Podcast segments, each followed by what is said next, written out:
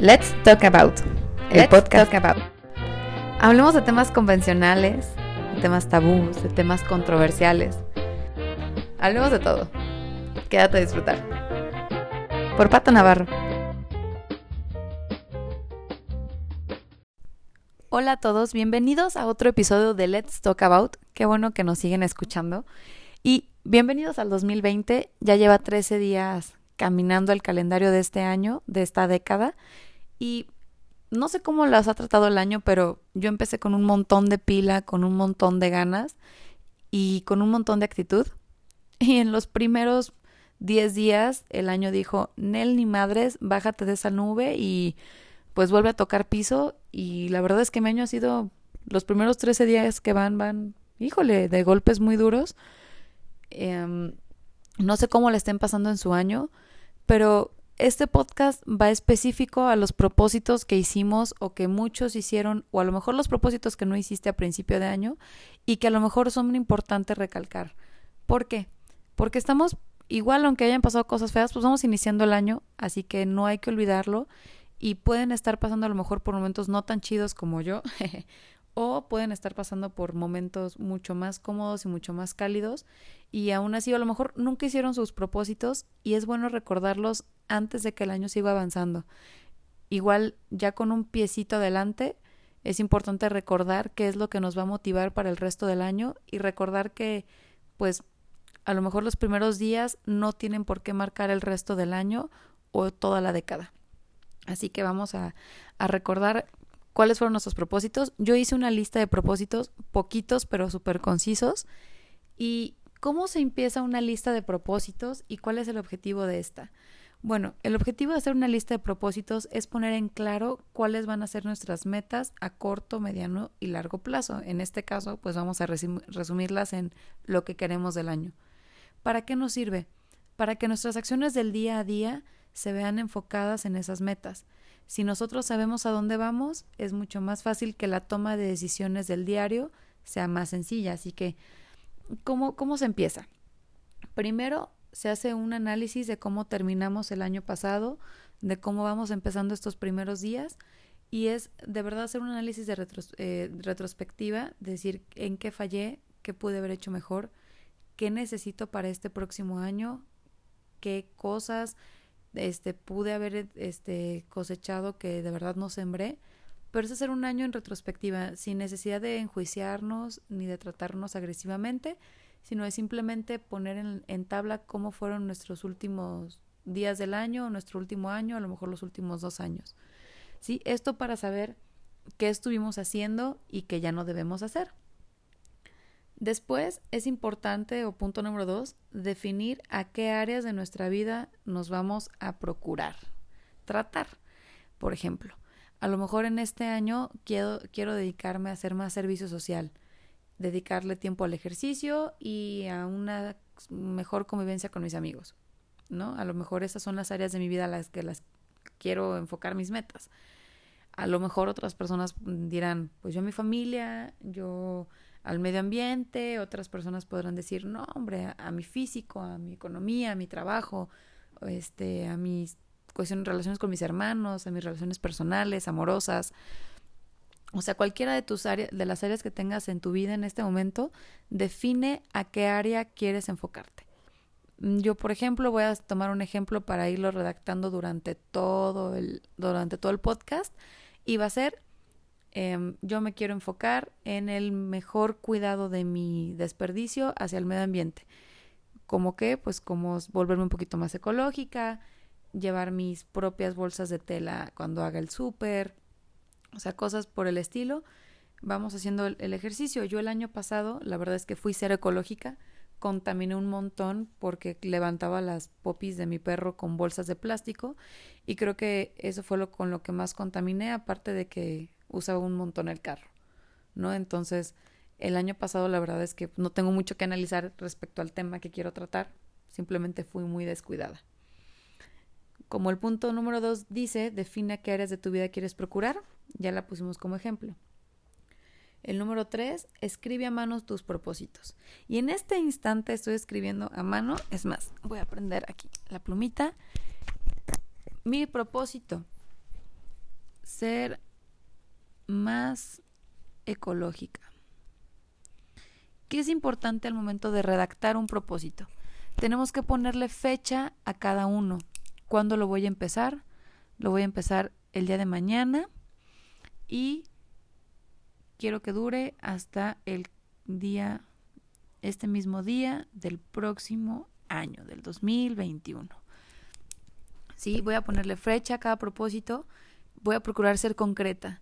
Si yo pongo una un propósito escrito que sea increíblemente mal redactado, que tenga poca consistencia, probablemente no haga nada, porque no va a ser claro. Cuando yo pongo voy a ser ecológico, voy a dedicar más tiempo a mis amigos, mi familia, mis relaciones personales, quiero conseguir trabajo, y en lugar de poner eso pones me gustaría empezar o emprender en la búsqueda de un nuevo sitio de trabajo porque pues siento que ahorita no estoy bien. A la hora de la hora cuando en tu, a tu cerebro le quieras ordenar o poner en tu proceso la orden, difícilmente te va a funcionar.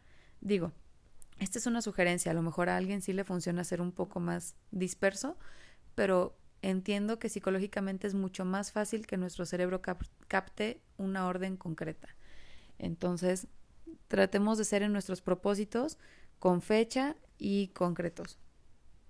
El punto número cuatro sobre cómo hacer un propósito es ponerle el motivo para cada uno. ¿Sí? Puedes a lo mejor poner dentro de tus listas de propósitos, puede ser tan amplia como quieras o tan corta como quieras. Acuérdate que mientras más cosas pongas puede ser más difícil cumplirlas. Mientras menos cosas pongas vas a ser muy objetivo, pero a lo mejor te puede sobrar tiempo. Sí, hay que ser muy realistas en esto. Este, pero una vez que ya lo tenemos como, como bien tasa, o sea, tasado que sí podemos cumplir, vamos a poner para qué queremos cada uno. En el ejemplo de quiero ser más ecológica, pues ¿para qué? ¿Cuál es el motivo? Pues mi motivo es el, el ayudar al medio ambiente. A lo mejor alguien quiere, tiene como motivo el tener una mejor relación familiar, porque pues últimamente haciendo retrospección al año pasado estuvo muy alejado o perdió algún familiar cercano y entonces quiere procurar la cercanía con los que quedan.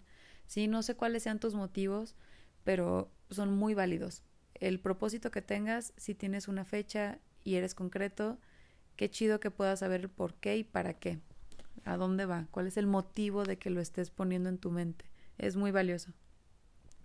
El número 5 es hacer una breve lista de pasos a seguir para cada propósito. Y vamos a hacer aquí el ejercicio con ustedes. Si yo quiero ser más ecológica, cuáles son los pasos que tengo que seguir. Es una, buscar una alternativa o comprar una alternativa de bolsas ecológicas para recoger las heces de mi perrito. ¿No?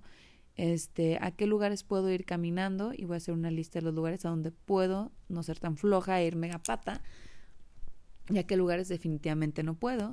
Aquí voy a hacer todos los pasos que voy a seguir para procurar ser ecológica.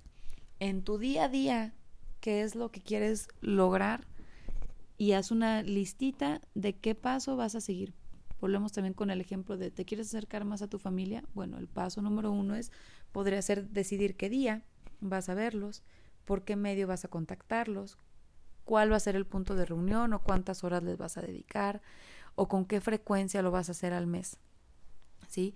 Eh, puede ser desde una visita al asilo hasta ir a comer a casa de tus papás o invitarlos a comer a tu casa o si vives con ellos y, a lo mejor no, y pasa muchísimo, vives con ellos, a lo mejor no compartes tiempo, entonces es decidir, ¿sabes qué? Yo todos los sábados en la tarde, adiós a mis compas y me voy a sentar con mis papás a ver una película y yo los voy a invitar al cine. Sale, haz una lista de pasos, ¿cómo vas a procurar? A lo mejor puedes hacer un grupo en WhatsApp, a lo mejor puedes este, hablar con ellos y sentarlos y, platicarles cuál es tu motivación para estar más cercano a ellos o simplemente hacerlo sin decirles nada, pero poner tu objetivo súper claro. Ya que tienes la lista de pasos, el siguiente punto es ser flexible y dar opciones con un plan B. Suena bastante lógico porque, ejemplo, en mi ejemplo de ser más ecológica, ¿qué va a pasar si uno de mis pasos para cumplir con mi objetivo es encontrar bolsas o una alternativa de bolsas ecológicas. ¿Y qué pasa si un día se me acaban? Me voy a sentir frustrada y un propósito me va a dar sentimiento de frustración y entonces lo voy a votar. Así que voy, puedo, tengo que ser flexible en esta norma y tengo que tener un plan B. Entonces, como plan B, justo ahorita voy a apuntar que podría ser el día que no tenga bolsas ecológicas, voy a buscar una hoja reciclable y voy a poner una caja aquí al lado de mi escritorio en donde voy a poner todas las hojas que se sean de desuso y con ellas puedo agarrar la popo de mi perro y tirarla a la basura. Ok, es una alternativa buena, es fácil. Otra alternativa, si a mi perro lo saco al patio o lo llevo al casa de una amiga y no tengo hojas ni mis bolsitas ecológicas, pues sí, voy a tener que ser flexible y probablemente tenga que usar una bolsa de plástico común y corriente y silvestre. Entonces voy a ser flexible conmigo misma porque sé que dentro de mí estoy haciendo todo lo posible por cumplirlo.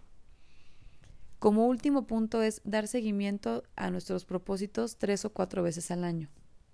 ¿Por qué es importante esto? Dicen por ahí una norma que después de 15 días de hacer una misma tarea se vuelve, se vuelve rutina. Pero si no logramos que se vuelva rutina o que se, no, no, no lo estamos cumpliendo, se nos olvida y al final del año decimos, ay, iba a hacer esto y la neta no hice nada. Así que es importante decir, ¿sabes qué? Me voy a dar una vez cada tres meses, me voy a sentar con Silvia, yo misma, y me voy a ir a un café con mi lista de propósitos que voy a pegar aquí en mi escritorio o voy a dejar en un cuaderno al lado de mi buró o en mi escritorio de la oficina o en una credencia que tengas, ¿no? Y cada tres o cuatro meses voy a sacar a Silvia, a mí, a pasear, voy a llevar mi listita y me voy a sentar. Y yo solita me voy a medir. A mí me funciona medir este tipo de, de acciones con un tabulador. Del 0 al 10, qué tanto lo cumplí, cuántas ganas le puse, cuántas veces me dio flojera. No sé, todas todos este, cosas que te puedan evitar hacerlo, podrías escribirlas y tú solito calificarte. Esto no con el objetivo de, de sentirte como en la escuela o, o, que te sientas regañado, sino que ver en qué áreas de mejora tú solito te estás regando. Y está muy bien, está padrísimo que puedas decir, ¿sabes qué? Aquí en este mes la neta fui hiper floja, no lo hice, no, ah, no hice, no ahorré bien mi dinero y las bolsitas son caras, entonces no las pude comprar tengo que, entonces la siguiente tarea es administrarme mejor, ¿no? Todo esto para que, para que los hábitos de nuestros, para nuestros pues, este, propósitos sean muy específicos y los podamos incluir en nuestra lista de pasos. Si yo sé que soy mal administrada y que no me alcanza para comprar las bolsitas ecológicas de basura, dentro de mi lista de tareas para cumplir mi propósito, tengo que poner administrar una cantidad mensual de mi ingreso a la compra de estas cochinadas. Sí, esto, muchachos y muchachas y chicos y jóvenes y todos los que nos escuchen, solamente cumple con un objetivo, que es el de ser más atractivos a nosotros mismos al finalizar del año.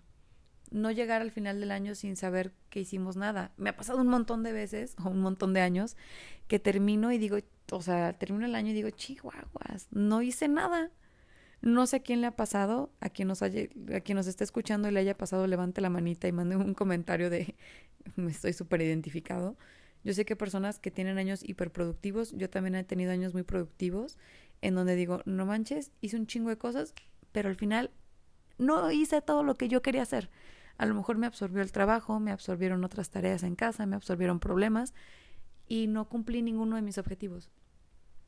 O a lo mejor hay personas que logran todos sus objetivos del año y la neta les aplaudo, no sé para qué están escuchando esto. Pero para los que tenemos problemas para cumplir nuestros objetivos a final del año, neta, véanlo como una inversión a ustedes mismos a largo plazo. No solamente vas a estar cultivándote y haciéndote sentir más orgulloso tú mismo, sino que vas a estar cultivando cualidades o cosas que necesitas reforzar y eso te van a hacer sentir muy valioso al final del año. Vas a poder terminar y decir, qué chingón que a lo mejor de 10 cosas que me propuse, hice 5, pero estas 5 las hice bien hechas, me evalué y llegué a una meta que la tenía súper clara y qué bonito. Y es una forma de apapacharnos y ponernos un poquito de vaselina en la mente y en el corazón y en el alma después de tener años súper complicados, duros y llenos de pedos. Así que, pues no lo duden, voy a dejarles una listita por ahí en uno de los apartados del Instagram para que lo puedan lo puedan ver si tienen ganas de verlo por escrito. Igual está en una de las Insta Stories, en la fracción que dice 2020. Pueden meterse y pueden ver ahí vienen los pasitos que les acabo de dictar. Nunca se nunca se sientan limitados o si tienen dudas o si tienen alguna discrepancia, igual mándenme un inbox y pues con gusto podemos platicarlo. Muchas gracias a todos por escucharnos en el capítulo de hoy. Estoy muy emocionada por regresar con ustedes. Vengo con un montón de ideas nuevas y con un montón de evolución personal, así que espero espero que esto llegue a tope muy pronto. Les mando un abrazo a todos y linda noche, día, mañana o tarde. Bye.